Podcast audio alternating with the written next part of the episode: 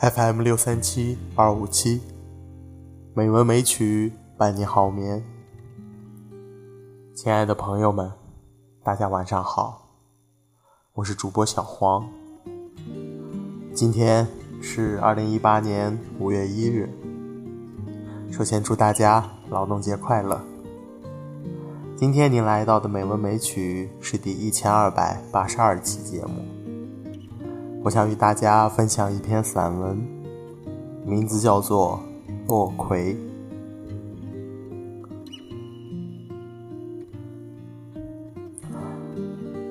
在最荒废的角落，也可能照见小小的美好。那丛野落葵就是如此，在最荒废的角落，也可能照见。小小的美好，人总是祈求圆满，寻常人情如此，平凡的生活事物也用心营造，期待在众物皆备的情境下，开始释放情感，使人与物相互交融，而相拥美好。所以，好花需配以好瓶。置于厅堂中最好的位置，又讲究的铺设娟秀的桌布作为底衬，如此才放心赏花。这固然是人的本性，尽心去实践一份美，但牵扯的细节有些非人能控制。小处平花如此，扩及人情世故。亦是如此，往往可得者十分不及三，美无法圆满的被实现，人也在缺憾中精心度日了。或许新年渐晚，深知在劳碌的时间，能完整实践理想中的美，越来越不可得。触目所见。都是无法拼凑完整的碎片，再要苦苦奋怨，时间不提供，突然跟自己倒戈而已。想开了，反而有一份随性的心情，走到哪里赏到哪里，不问从何处来，不贪求更多，也不思索第一次相逢是否。是最后一次相别，遇见那丛野落葵就是如此。去夏台风季节，菜价翻了好几个跟斗，我们决定自力救济，到那块六十多平的荒地上找去年种的地瓜叶。空地挨着屋舍。平常多余的花籽树苗随手乱种，长得最好的当然是五节芒杂草。还好地瓜命硬，勉勉强强夺了一方土地。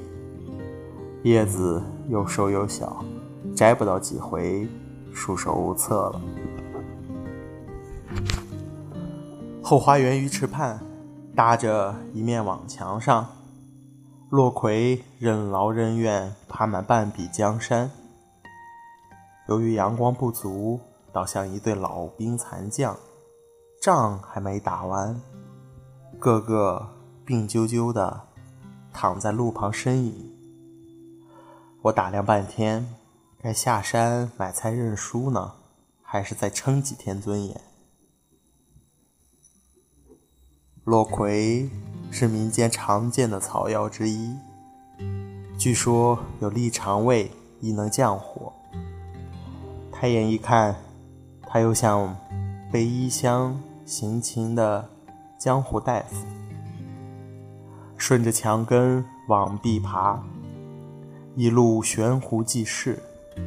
春日结紫竹果时，曾摘了一碗，捏破竹果，滤出紫色汁液。用来染素棉纸，倒也淡雅。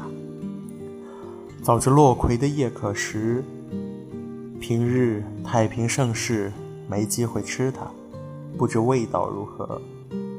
想必比王宝钏苦守寒窑摘食的马齿苋要好吧？虽然香嫩滑口，也可能心理因素，越是缺菜越渴望食蔬，吃起来添了珍贵之感。菜荒解除前，那颗落葵早秃了。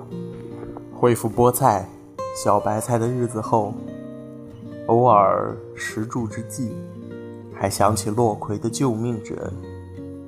它的香嫩真是滑入记忆了。没想到还有一次缘。某日上山，原想找一颗去年发现的意义。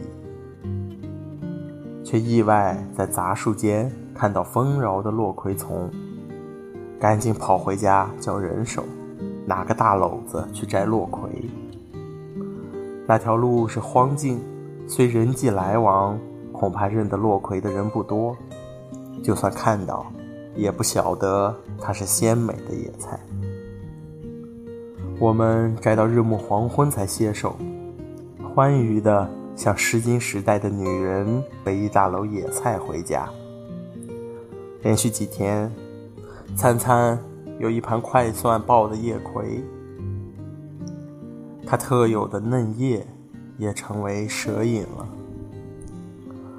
吃光最后一把落葵，相约再采，才几天不见，那条荒径已被全部清除。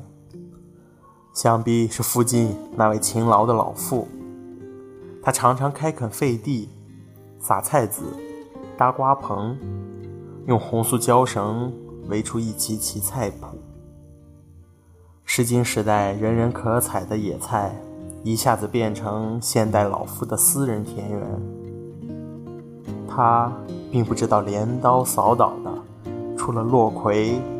还有许多可以用来烹茶去暑的青草，至少他不知道落葵有多好。我仍记得那丛丰饶的落葵，野外第一次相逢也是相别，但在记忆里，第一次变成最好的一次。